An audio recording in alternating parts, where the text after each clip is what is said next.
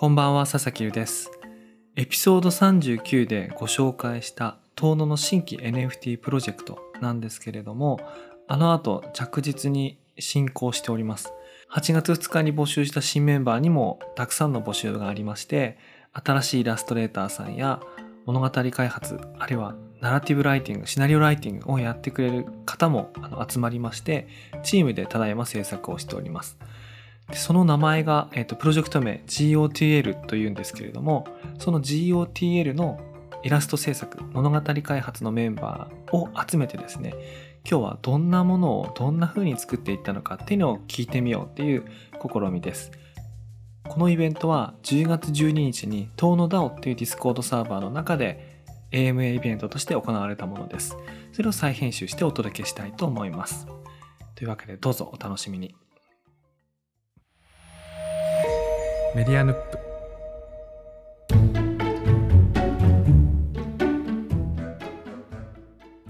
じゃあおおよそ時間になったと思うんであの始めたいと思います。はい。じゃあ私あの本日、えーと、第2回 AMA の司会を務めさせていただきます佐々木ると申します。えーと、この GOTL のプロジェクトでは、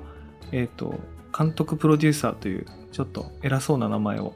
ただいておるんですけれども今日はあの一聞き手としてその AMA のあの進行をしてですね、えー、今日のゲストである畑中さんのお話そしてあのアーティストチームのお話をいろいろ引き出していきたいなというふうに思っています。というわけであの前半はですねあの畑中さんのお話を中心に聞いていきたいと思いますので早速ちょっとあの畑中さんに、えーと発声と自己紹介をお願いしたいと思います。じゃあ田中さんよろしくお願いします。はい、えー、よろしくお願いします。えっと畑中大地と申します。いやなんかでも緊張しますね。えっと GOTL ではえっと一応肩書き的にはなんかリードデザイナーとかあのキャラクター開発とかいろいろなんかすごい 名前でえっと紹介いただいてはいるんですけど、まあ、あの具体的にやってることとしてはあのもう公開されてるあの3姉妹。あちらの3人の、えー、いわゆるキャラクターデザイン、まあ、ビジュアルのデザインとか、うん、まああとそうですねイラストをあのもう公開されてるようなあのイラストの、まあ、ちょっとしたものとかを、えー、描いてる人間になります。はい。えっと、今日はちょっとこういう場で喋るの初めてなのであの聞きづらい点とかも多いと思いますがよろしくお願いします。はい、よろしくお願いします。はい、あの今日の AMA の趣旨はですね、えっ、ー、と、はい、非常にこうネット上に情報の少ないあの訳あって情報の少ないあの畑中さんをですね ちょっとでもこう質問によってこう暴いてみたいなっていうのがあるんですけれども畑中さんが最近、はい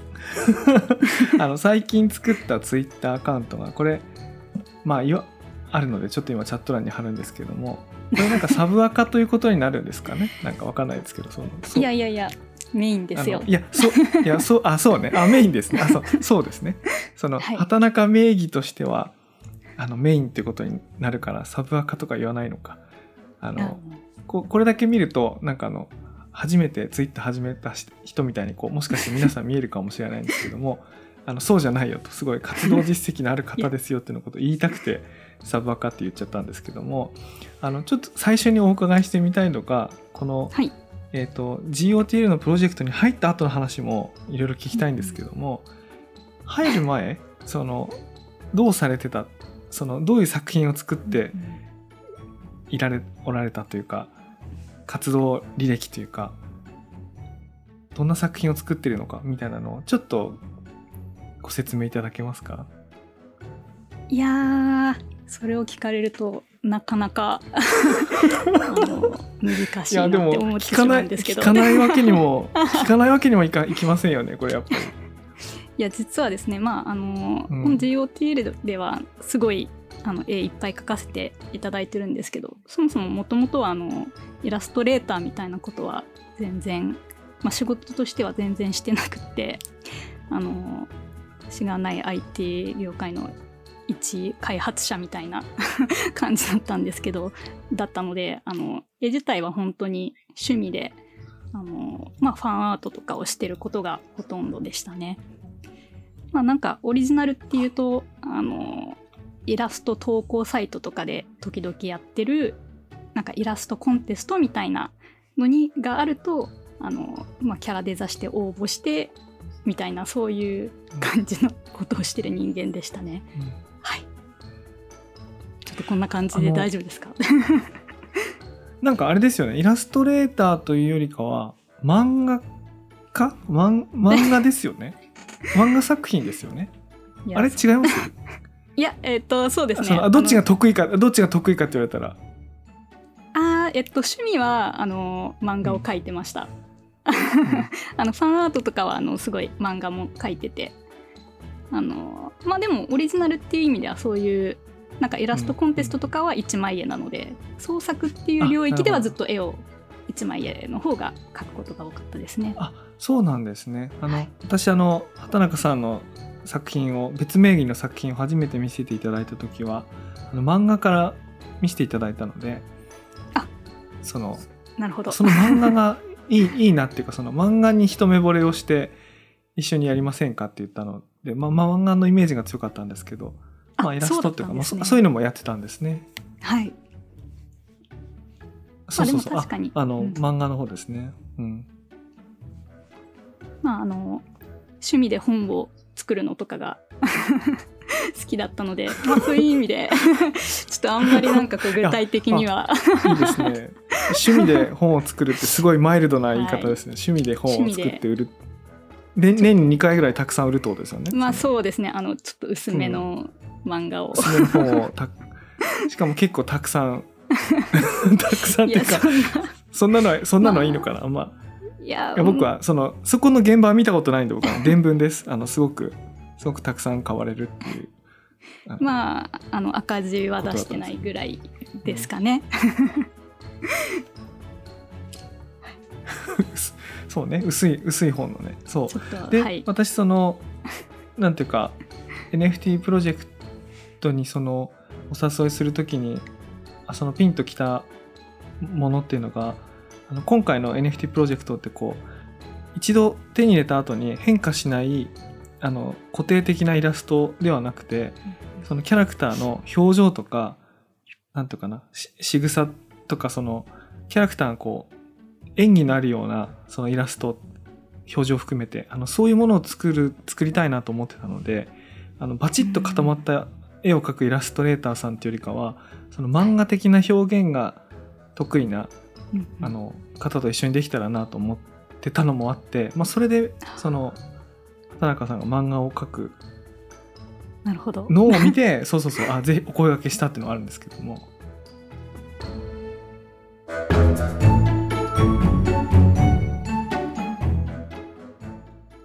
ですごいなんかあのたシンプルな答えやすい質問を聞いてみようと思うんですけども 好きな好きな漫画って何ですか？好きな漫画作品っていうかどういうさあるいは作家さんとかどういうタイトルにこう影響を受けてうんうんうん。えーとそうですね、普通にあの好きな漫画っていうと、まあ、あのずっと長くファンしているっていう意味ではあのつい最近あの連載再開であの話題をかっさらっていったあの富樫義弘先生の「ハンターハンター」とか。もともとはいはい。ジャンプあ私は姉がいるんですけど、姉が、うん。姉もあのジャンプを読んでる人であの姉が買ってきたジャンプを私もあのおこぼれで読むみたいなことをしてて、まあ、やっぱりジャンプ作品は、まあ、そうですね。まああのやっぱ影響を受けてきたかなと。でその中でも「うん。あのハンターハンター」だったりっていうか私があの初めて本誌読んであの単行本とかも読んでないのにその本誌であ面白いって、あの思った作品が「まあ、ハンターハンター」の当時「ワンピースだったのでやっぱそこら辺はへえそうなんですよ、影響を受けてますね。年齢的に完全に途中から読み始めてるってことですよね？その単行本から追っかけたんじゃなくて。へじゃないです。はい。えあそれであそ途中から入れるんですねあれね。僕も大好きですけどあのあれ話ついていくの大変じゃないですあれ。あ大変。途中からでした。あただ一応、うん。単行本もあの姉がその「ワンピースと「ハンターハンター」は多分買ってたのかな、なのであのある程度そのは読んでてでそのなんか続きがどうやら本誌で読めるらしいみたいなことを知ってその単行本からは間が空いた、その本誌を読んでまあそれでもあの面白いってやっぱ思ったのがその2つだ2つでしたね。途中からでも追いたくなったみたいな。それはあの絵が絵柄としても影響を受けてるんですか？作風とか絵柄みたいな。うーんそうですね。まあ今の作品うん。でそのまあ影響が出てるのかはちょっと自分じゃ判断はしづらいんですけど。いやでもやっぱこの2つは影響影響は受けてますね。あの富樫先生の横顔とかすごい好きで、まあ、もしかするとはい。はいちょっとそういうのを感じる、うん。まあ、影響を受けてるっていう感じがあの絵にも出てるかもなとは時々思います。うん。なるほどね。そういうのをあれするんですね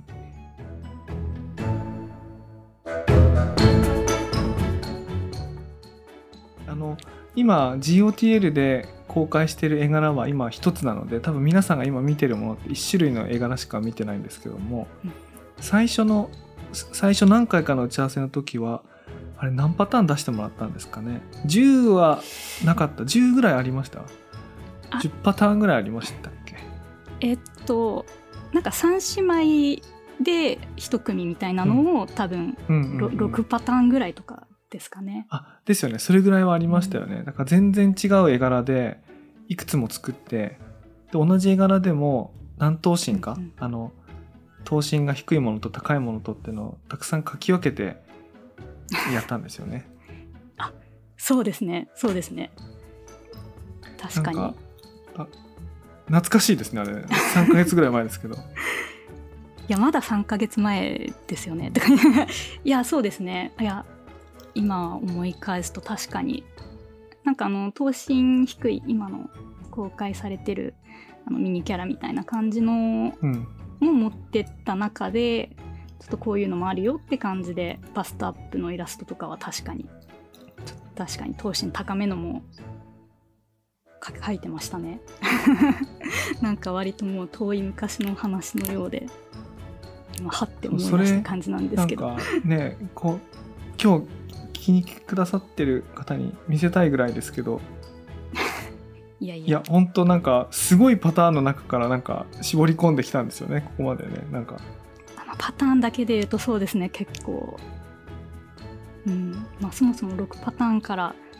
絞るっていうのも大変でしたね、で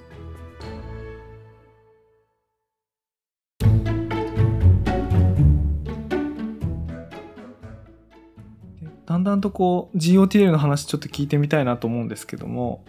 あの、はい。これこれなんか僕が僕が提案してて変なんですけど僕のことを忘れてほしいんですけどあの僕がなんか最初わーわー言ってたじゃないですか、なんかこういう こういうものを作りたいみたいな。でその後、はい。その後割と早い段階であの何パターンものラフが出てきたと思うんですけどもなんかどうどう考えてっていうかどうアプローチして今の絵柄まで持っていったっていうかこう到達してったんですか？その決めてったっていうか。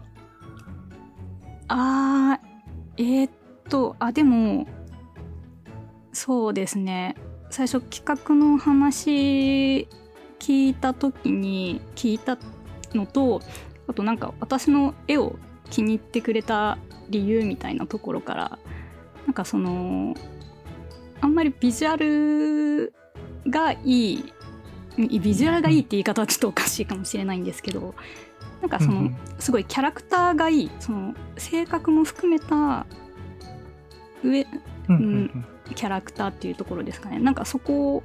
まず求められてるのかなっていうところでなんか、うんじゃあその長女一人一人とかって考えるよりもなんか3人1組でどういう女の子たちがいるといいのかなっていうので最初考えていきましたね。まあもうそうするとうん。なんかその3姉妹のパターンってそんなにたくさん出てくるものではないというか、まあ、私の中であの、うん。うん。まあ、一応なんか自分ルールみたいなのがあってせっかく3人作るならその3人が集まった時になんかその勝手に物語が動いていくような、まあ、要はあの、芸人さんで言うならボケとツッコミとみたいななんかそういうキャラ分けができる3人のひ3人1組みたいなのであのパターンを出してたっていう感じですね。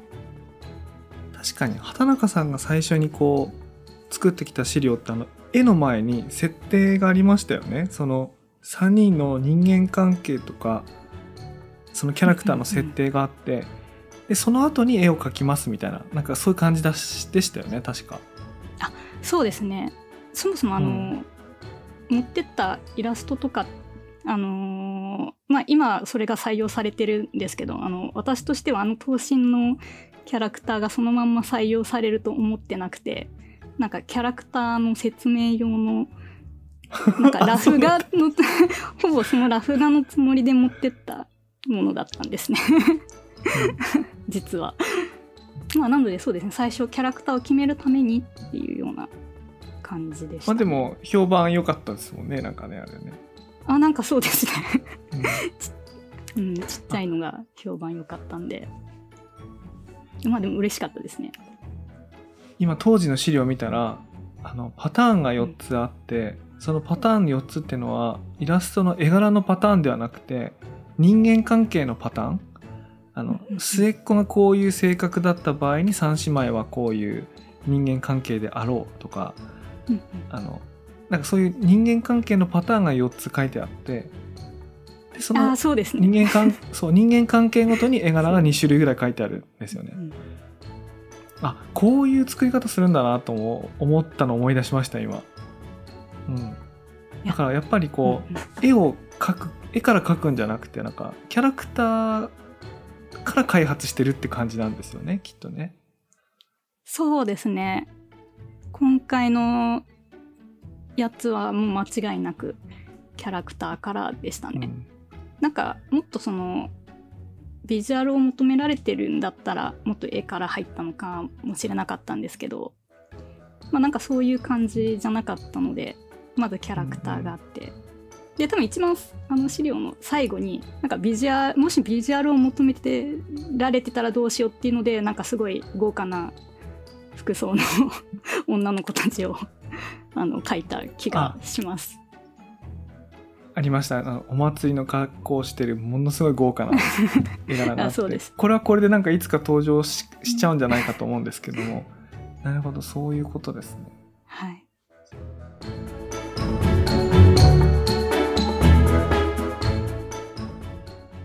ちなみにそのキャラクター開発をされたそのご本人からしてこの「雨と海とミオ」って3人のキャラクターが出てくると思うんですけどこの3人がどういうキャラクターあるいはどういう人間関係かっていうのをなんか教えていただけませんか？そこ。私からですか？とか。言ってあいやそうそうそうそう。いやそういや考えいやいや考えたの。畑中さんいやもう今となってはあの物語開発のやっぱ方の方が多分うまく説明できるよなって思うのでなんか私がちょっと喋っちゃうの恐縮だなって思うんですけど。いやいやあの畑中さんの設定をにみんなこう育こう育ててこう大きくしてるからもうやっぱオリオリジナルはやっぱり畑中さんからまあえっとそうですね。あのまあもともと柳田国男のあの「遠野物語の」えー三女神か。三女神のあのをもなんていうんですかねモチーフにあの三姉妹作ってはいるんですけれどまあそのまあ読まれた方まあ読まれてない方もいらっしゃるかなと思うんですけどあのまあなので簡単にまずその説明をすると末っ子が、あの長女からあの綺麗な花を取る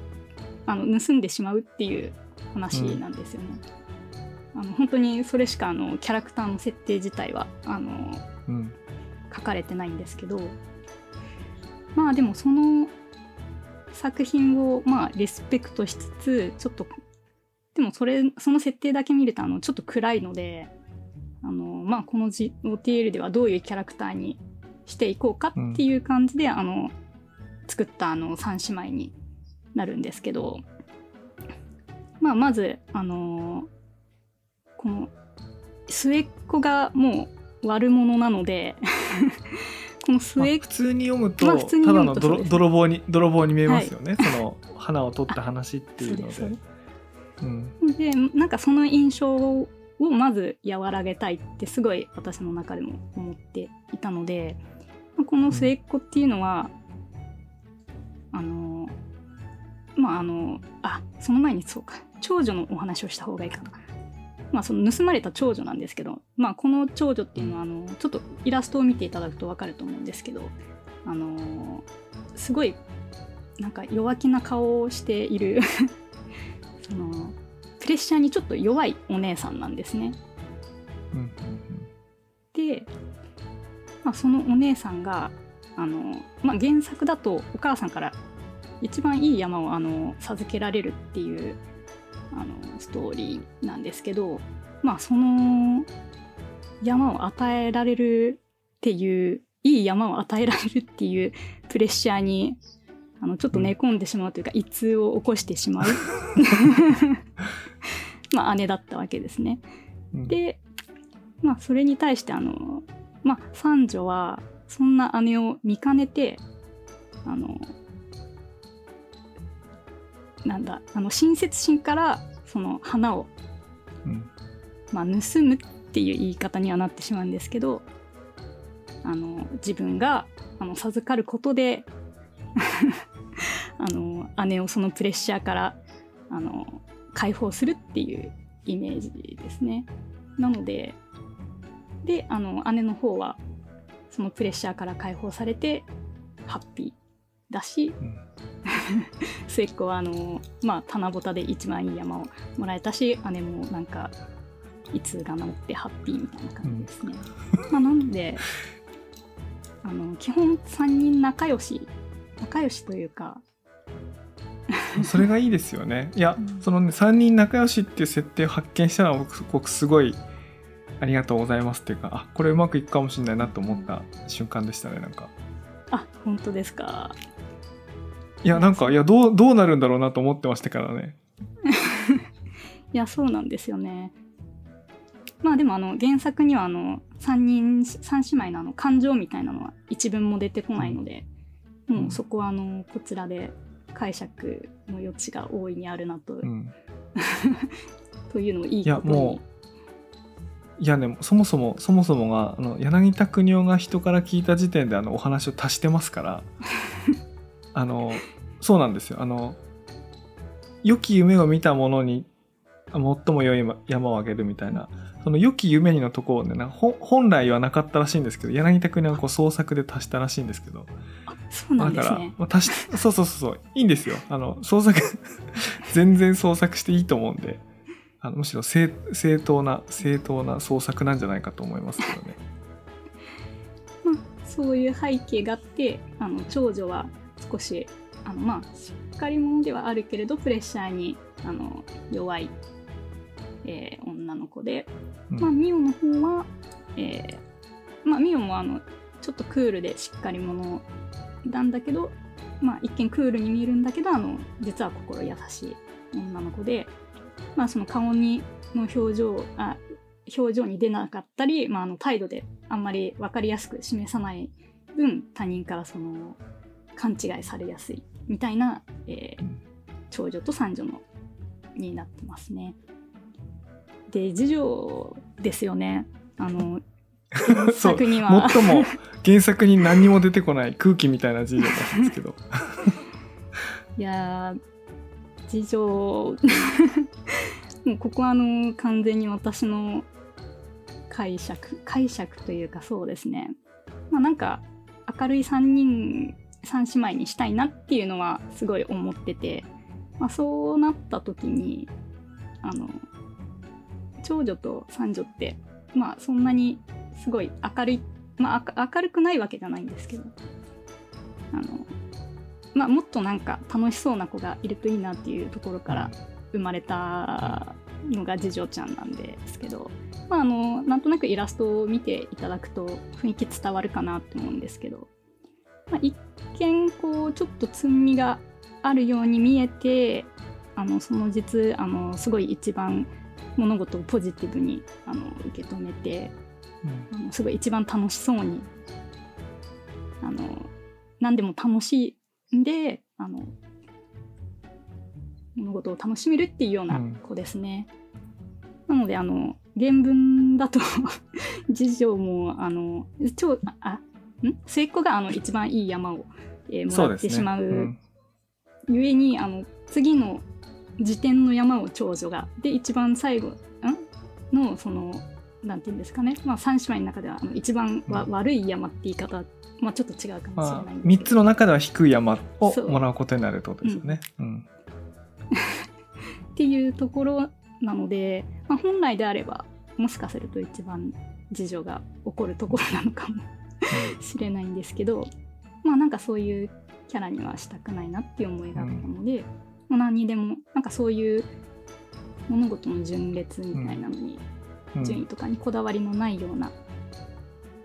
まあ、むしろその3人の中でその平和的に解決できたことを嬉しく思っているような、えうんー子になりますね。なんか結果的にその 原原作の情報が少ない分だけそのいろいろ多層なんかいろいろこう制作陣の思い入れがこもってなんか一番目立ってますよね。なんか結果的に。そうですね 結果的に一番いろいろ目立ってるんですけどまあそれはそれでいいかと思いながらうん。我々作ってるわけですけども。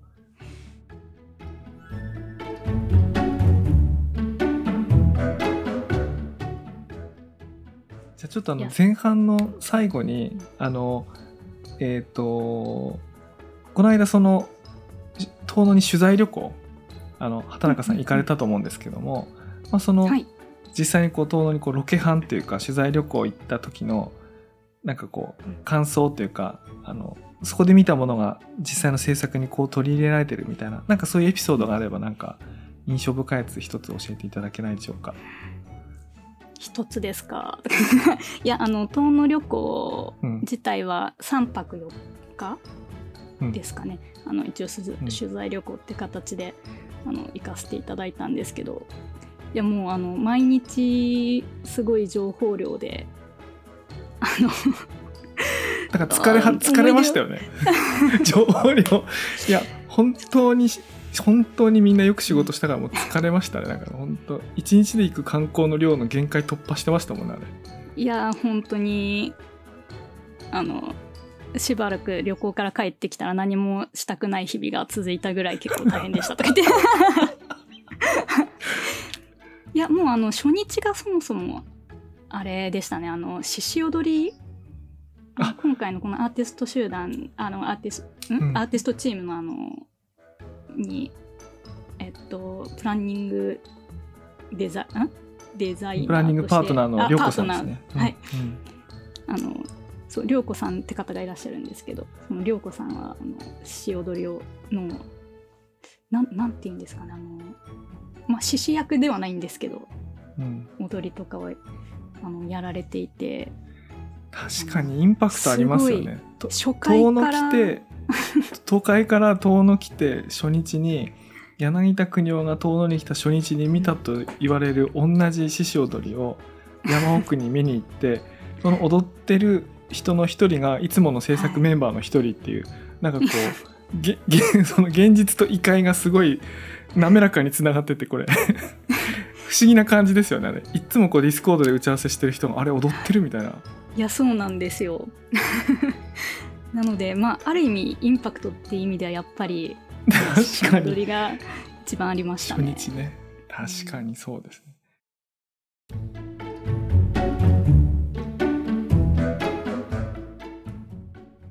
でちょっとあのその取材の成果も多分今回の NFT プロジェクトにも大いに取り入れられてると思うんですけどもちょうど今制作チームのメンバーのお話も出たんでちょっと今日の後半として、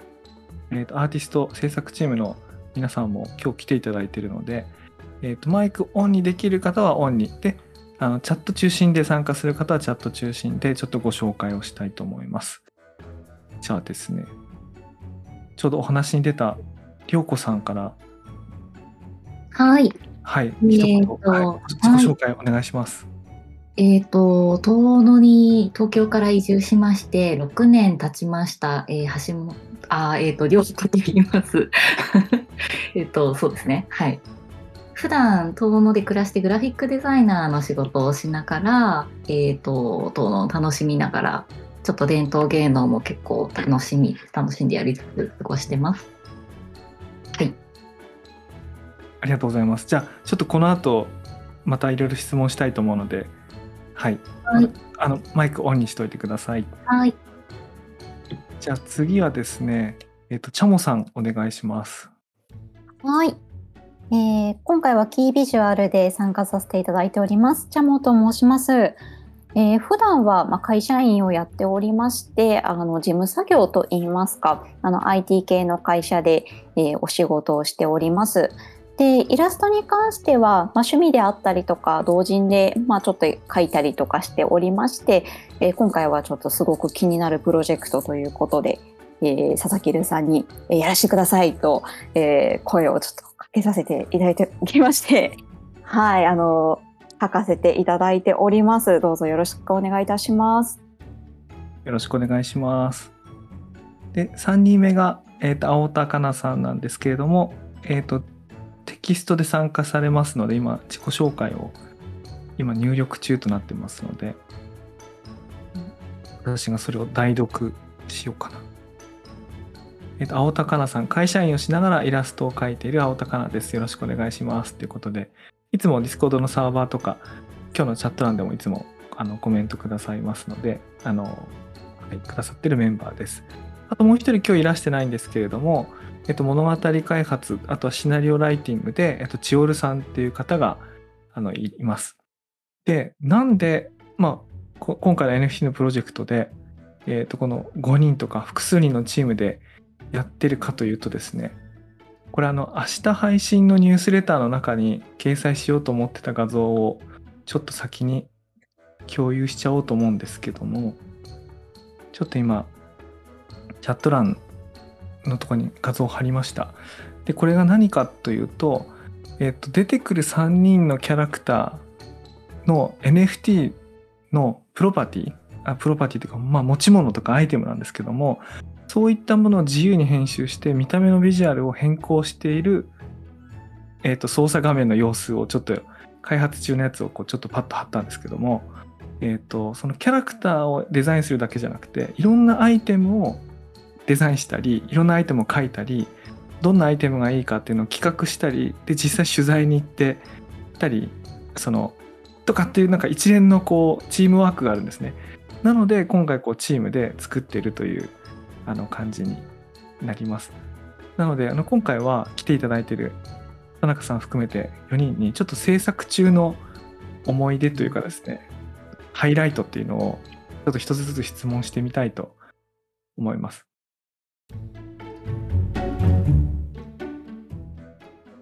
じゃあ順番はですね、えっ、と、りょっこさん、ちゃもさん、青田さん、で、最後、畑中さんの順番で、一つずつ、あの、聞いていきたいと思います。じゃあ、はい。はい、りょっこさんからお願いします。あーえっ、とそうですね今回その背景だったりそういったところをロケハンしたりっていう最初アイディア出しみたいな時間があったんですけれどその、まあ、移住してきて改めてこう遠野でこれ背景にどうだろうとか思ってると何気ない風景がどれもこう背景にしたくなってしまって あやっぱ結構好きなんだなっていう景色が多いことに改めて気づかされてそういうことが楽しかったですね。確かに、あの、愛深まりますよね。あの、そうそうですね何でもないあの豚書消防豚書とかなんかそういうのにもう ちょっと愛着が生まれてるなっていうことに 気づきました。あのそうですねあのちょっと補足をするとあの取材旅行に行って帰ってきた後に撮り逃した風景とかあそこもっと詳しく知りたいなっていうものを今遠野にお住まいの涼子さんにちょっとお願いをしたらお願いをした以上の写真がドカッとフォルダに入ってて でそれが本当にこう日常の何気ない普段だったら見過ごしちゃうような建物とかなんですよね。ねでもそれに足止めて撮るっていうことの行為の中にそれが好きだっていう愛着がその1枚の写真にめちゃくちゃ現れててそれがドカってフォルダに入ってたんであこれは面白い作業だなって僕も思いましたあれ見て。はい。こんな感じかな？本当陽子さんにはたくさんそのなんていうかロケハンというか追加のロケハン？あのたなんかたくさん言っていただいて本当にありがとうございますというかいえいえ、あの、こう、再びのあ 目線というか、うん ちょっと面白かったですね。うん、確かにもう一回アウトサイダーの目線になるみたいなそうですね少しったんですかね。と思いつつでもやっぱりこう党のご存知の方からしたらくすって笑っちゃうみたいなこうエッセンスみたいなのを考えつつとかが楽しかったので、はい。確かにそうでしたね。今結果的に仕上がったものを見ると外から初めて知る人にとってキャッチーなものとうんうん。あの中に住んでいる人にとってもなんていうかくすって笑うとかうん。よくそこに目をんだ。つけたねってものをなんか半々になるような感じになったのかな。ですね。なんか途中もっと入れそうになったけどなんか いい感じに聞いあてんじゃないか。なそうですね。そのついついあのあそうですね。あの説明する私もあの遠野に生まれた人なんでついつい内輪受けに走りそうになるのをななんかバランスよくなるように、あの気をつけなきゃいけない感じでしたね。ちなみに追加であのい一番思い出深いアイテム、まあ、今回いろんなアイテムが出てくるっていうのはポイントになるわけですけども、はいはい。個人的にあのこれ見てほしいあの発売された時にはこれ見てほしいってアイテムがもしあれば伺ってもいいですか？えこれもう全然全部言っちゃって大丈夫なんでしたっけ？うん。あの 絵柄はね今公開できないものが多いんですけどあのこういうアイテムがあるよっていうのは全然全然いいですよえっもとう、うん。あの遠野の人石が大好きでしてああの 街の至る所に石碑があの転がっていてうん。転がっているっていう言い方は良くないですね。でも、うんっていうぐらいたくさんあってそれがアイテムとしてあるんですがうん。はい。それがとても好きですいやあれいいですよね。いいですよね。多分遠野来たことない状態でこの NFT 買ったらこの石何なのって思うと思うんですけどもし買った後に来られることがあったらこれかったいと思う。思うくらいたくさんあるよ。ねあるもんねあれ。いうん。やそうですね。いや、はい。すごい。あの確かにあの石はすごい愛情がこもってる石だってことをちょっとお伝えできてよかったですなんかはい。ありがとうございます、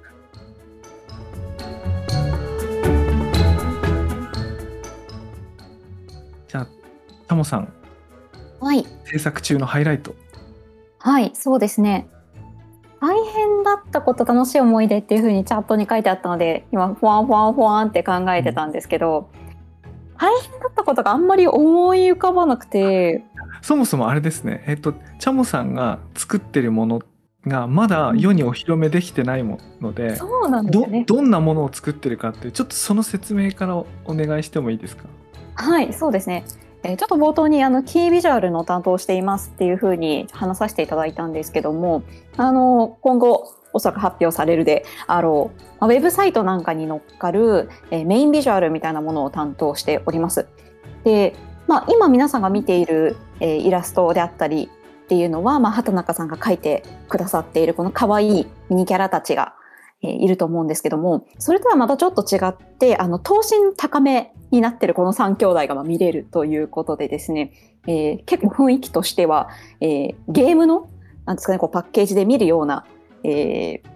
キービジュアルになっているかなというふうに思います。あの雰囲気としてはちょっとこうまあ、荘厳な感じというかあの神秘的な感じをイメージして描いてますので、えーまた実際に触れていただく、えーこの可愛いキャラたちとは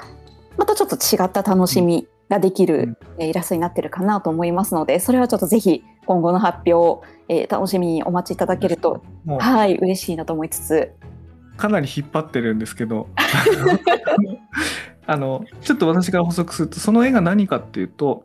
えー、と今回あの神話の時代の物語を現代に生まれ変わった3人としてこう語り直すっていうこう仕組みになってるんですけど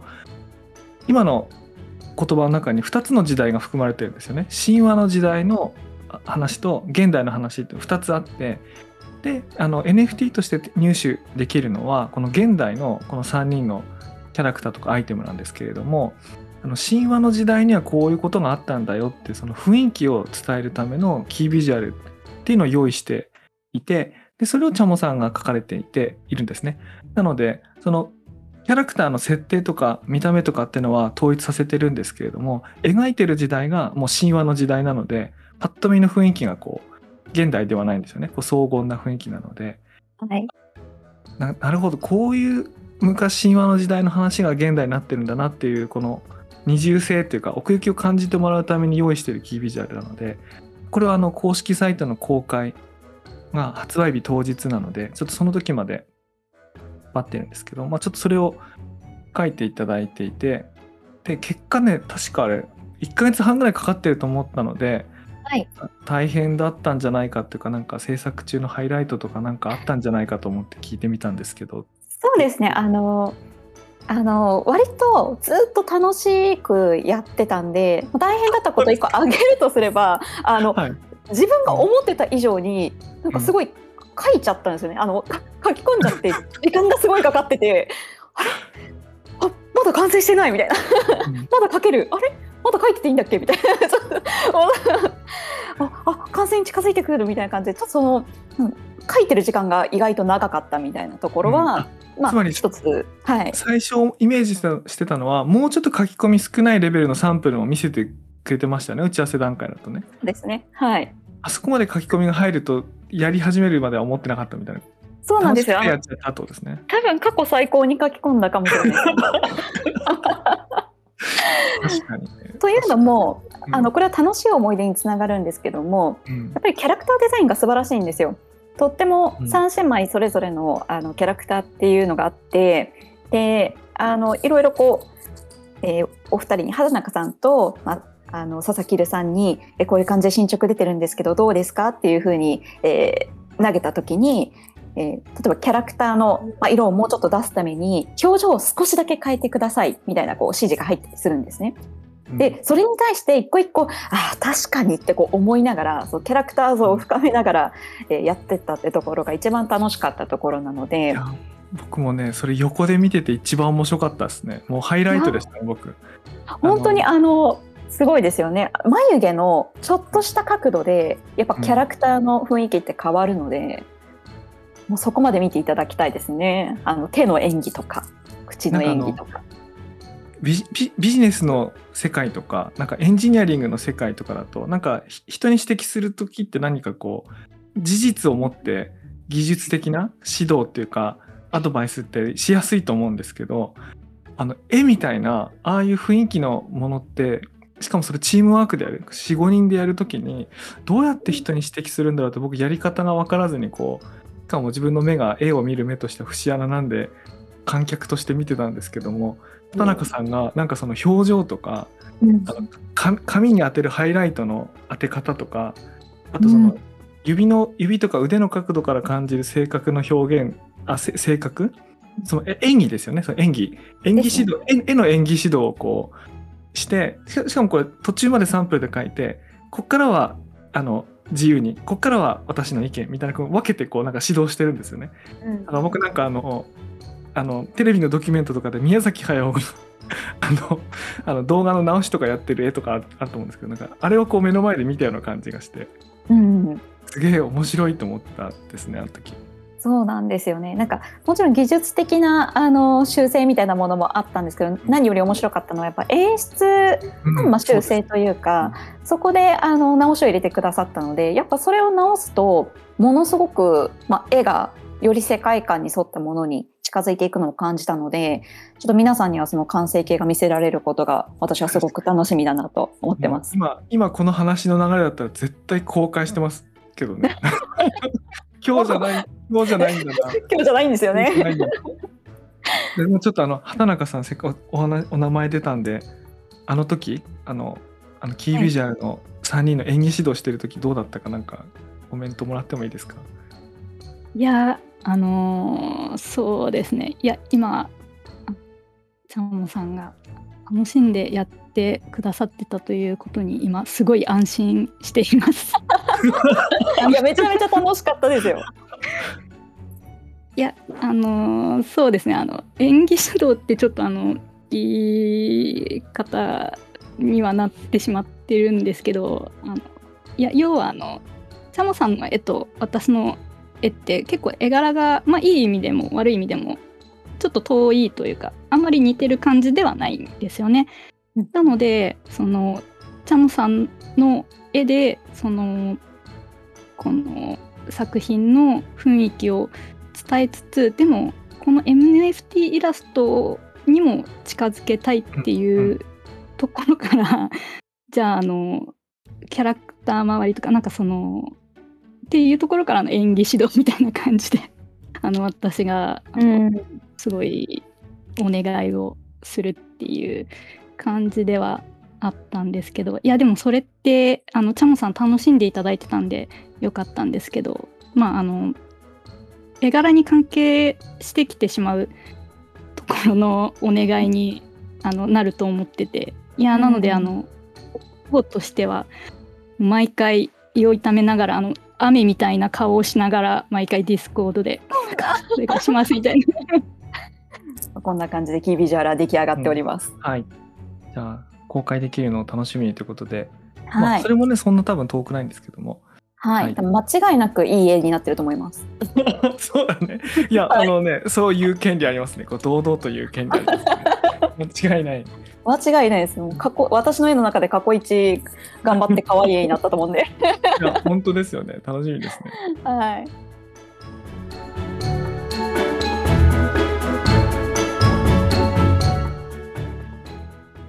じゃあ次は4人目のご紹介でこう青田香奈さんをご紹介したいんですけれども、えっ、とこのハイライトをこれチャットで書くのも大変かもしれないんですがあのあのあればぜひあの書いていただきたいんですけども青田香奈さんはですねこのチームの中中でどういう役割をしているかっていうとですねアイテムの中でもあの背景イラストっていうものを、えー、と書いていただいてます。で実はその背景イラストっていうものを今までまるでないかのようにわざと見せてこなかったんですね。あの何人かのキャラクターとか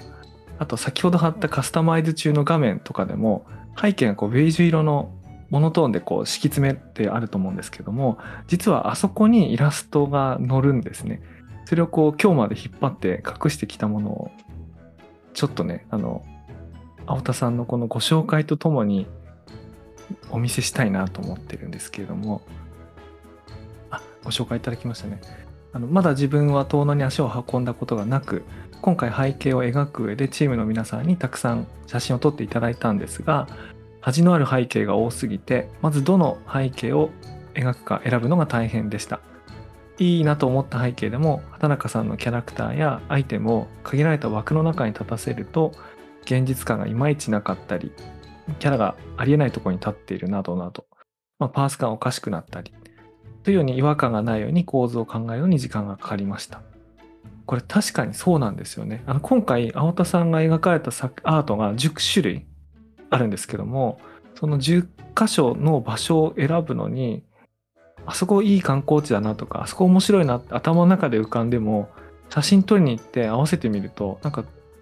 全然合わなかったりキャラに合わせると合わなかったりとかしてあの最初描くものを選ぶのにかなりの時間を使っちゃったんですよね。なので青田さんの描く時間がどんどんなくなってきて だからそこはすごくあの申し訳なかったんですけども。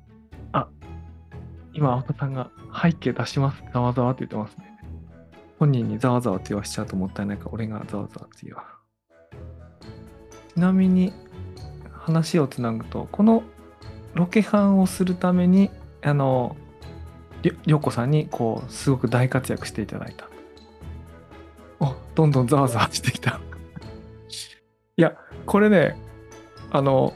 アイテムの点数としては背景アイテム10個なんですね。青田さんが手がけた背景イラスト10個あるんですけどももう10個ねほんと珠玉のあ来た。あツイッターにね公開されたやつですね。これちょっと説明をすると、えっ、と、左上にあるのが針山獅子踊りっていうものでこれがあの先ほど畑中さんが初日に見た柳田国夫が初日来た初日に見たそのそのものの師匠取りであの涼子さん自体もこの団体に所属してあの踊られているっていうこの針山師匠取りです。で右上があのかっぱ淵というこれも有名なあの観光地ですけれども左下が荒上神社これもの非常にこうあのよくこう写真になるフォトジェニックな場所なんですけれどもこれ四季折々綺麗なんですけどもこれは今回は秋のバージョンですと。で今10個手がけているもののうちあの3つあの遠野っぽいものからこう選んだものがあるんですけども、えっと、これがですねキャラクター載せるとどうなるかっていうのをこれもあの明日公開のニュースレターの中にある画像をちょっと今先取りしてチャット欄に貼りました、えっとそれぞれのキャラクターがそれぞれの背景イラストの前にあの立っている。そのまるでこのキャラクターがなんとかなその遠野の場所を本当に旅してるっていうものに見えるようなものなんですね。でこれ単に見えるだけじゃなくて今回の NFT のコレクションにこうストーリーがあってこの3人のキャラクターが遠野を旅行してで初めは見知らぬ3人だったのにそこでこう出会って3人こう友人になるっていうとこまでをこう描いているものなんですね。なので実際にこう訪れた場所っていうものそれを風景にしてアイテムにするっていうのはすごく大事で、まあ、故にこう取材もして構図も考えて青戸さんにこう作品にしていただいたとやつなんですね。あのやっぱり一番最初あの企画してた時って私しかあのイラストレーターがそもそもいなかったのでなんかこういう絵っていうのは全然そもそも想像してなくてでえっとそそれあで私一人しかいなくてだんだんあの制作がしんどくなってきたってタイミングであの他のなんか背景さんとかあのメンバー増やしたいっていう提案をしてしたんじゃなかったかなって思うんですけど、うん、なのであの正直あのこういう絵あの絵を描いてくれる方を探してあのか見つけてきたとかっていうわけでもそうでしたよね。なかった。うん。そうなんですよ。なのであのびっくりというかい特にあの今回のこの企画にすごい絵が合ってるというかうんむしろこの背景のおかげでちょっとアプリの方向ん？あゲゲーム決まりましたよね。確のかにね企画の方向性、うん がなんか、はい、決まったような感じがしますね。それぐらいすごい影響力でした。9月の頭にメンバーの第二次募集をした時に主にイラストレーターを中心に募集したんですけれどもその時に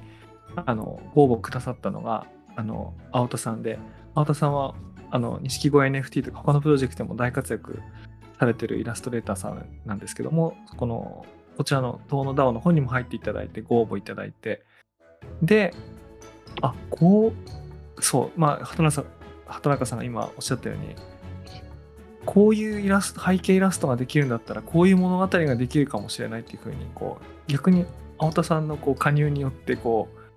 う、ね、方向性がこう見えてきたみたいななんかそんな瞬間でしたよね。なんか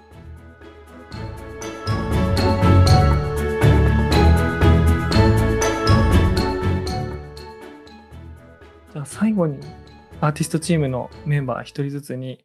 えっ、と、この辺見てくださいみたいな見どころを一言ずつちょっとお伺いして、だと、チャットに来てる質問なんかは、えっ、と、この後もチャットとかでお返ししながら一旦締めたいと思いますので、順番としてはまた、畑中さんから見どころと最後に一言をお願いします。見どころとしてはそうですね。あのやっぱりあの遠野をあのすごい皆さんにあの遠野を知らない方には遠野に興味を持ってほしいと思って、えー作ってるしあの、まあ、遠野を知っている方というか、まあ、島内のある方には、えっとまあ、私たちからもその島内みたいなのが伝わるような、えー伝わってほしいなっていう思いを込めてあのイラストなりなんなりあの作っているので、まあ、あのキャラクターが一番気になるままだあの公開しているものがキャラクターしかないので今は。キキャラクターがある意味一番気になるところかなと思うんですけどあのアイテムだったり、まあ、あとさっきの背景だったりあの制作チーム わざわざ取材に行っていただいたりだったりもしているのでぜひそういう細かいところまであの、ま、見ていただけたら嬉しいなと思っています。あとはそうですね企画自体あの面白いみんなさん実際にその楽しめるようにあのただ見て終わるだけじゃない、えーものになっているのでぜひあの楽しんでもらいたいなと思っています。えー今日はありがとうございました。はい。こんな感じでよろしいでしょうか？はい、ありがとうございます。じゃあ、次に、えっ、と、りょうこさんお願いします。はい。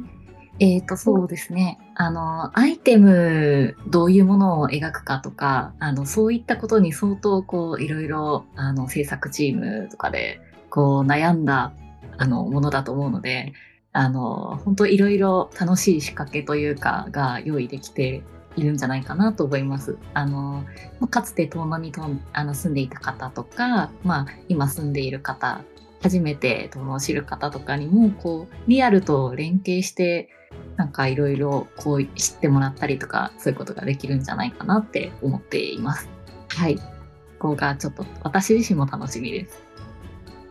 はい、ありがとうございました。はい、ありがとうございます。そうですね、こうリアリアルと連携しているところの仕掛けとかは、来週以降さらにどんどんいろいろお知らせできると思うんで、楽しみですね。はい、ありがとうございます。じゃあ、チャモさん、お願いします。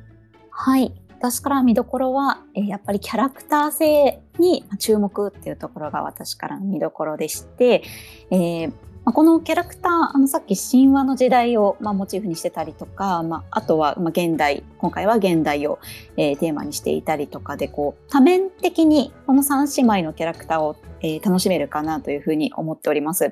え私のキービジュアルもですね、まあ、その一つの面というか、まあ、私なりに解釈した、えー三姉妹たちの魅力というところがまあ詰まっているというところででおそらく皆さんもこの NFT を触っていくうちにあこの子の魅力って自分的にはこうだなとかあのそれぞれの、えー皆さんが持つ、えー思いあ魅力っていうのが出てくると思います。えー皆さんそれぞれが、えーキャラクター自身をこう作っていくところというのも面白いところかなと思いますのでぜひ皆さん触って、えーそして、まあ、人の NFT を見たりとかですねあとはこう、えー他の絵とかイラストとかも一緒にえ楽しんでいただけるといいかなというふうに思っております。今日はありがとうございました。ありがとうございました。まあ、我々ベータテストした時にあの他の人のやつ見るのすごい楽しかったですよね。そうですねなんかこうあその服とその組み合わせあいいねとかこの子がこれ着るのいいねとか発見がありますね。僕あの丸亀製麺とか行くと他の人のトッピングとか気になる時あるんですけど そうそんな感じですね。そうそうそうあごぼ天あごぼ天に生姜いっぱい乗せるのいいなみたいななんかそういうのあると思うんですけどこの組み合わせ思いつかなかったわみたいなとかね。ありますよねね。はい。ありましたねあ今入力中と出てるんでちょっとこれを待ちながら締めたいと思います。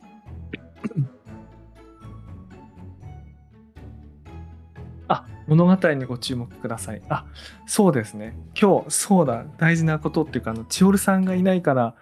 物語とかフレーバーテキストとかストーリーの話できてないんですけどもこれ実はこうストーリーから染み出たフレーバーテキストが全アイテムに付与されてましてそのアイテムを手に入れてフレーバーテキストを集めて読んでいくと何が起こったかが分かる仕掛けになってるんですね。で僕らはお話作った側なんであの分かってるんですけどもあのフレーバーテキスト読んでると謎解きするみたいにだんだん分かってくるっていう仕掛けになってますのであのぜひその辺見ていただけると嬉しいですね。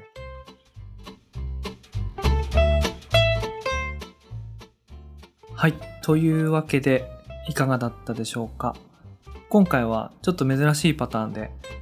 Discord の中で AMA イベントをやって、で、それを再編集して、ポッドキャストの番組にするってことをやってみました。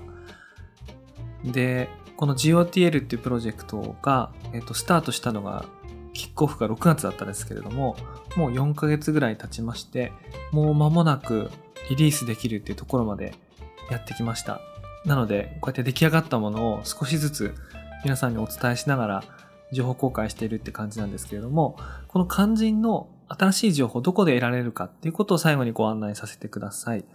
えっ、と、普段メディアヌップお聞きの皆様にはその Discord に入っていただいていることもあるんですけども、この GOTL はメディアヌップサーバーとは別に、遠野 DAO っていうサーバーの中でやっています。こちら、ニュースレターの中にリンクを掲載しますので、ぜひあの入ってみてください。あと、公式ツイッターもありますし、GOTL の情報をお知らせする公式のニュースレターもあります。えっ、と、ぜひですね、これもすべてリンク掲載しておきますので、合わせてご覧いただければと思います。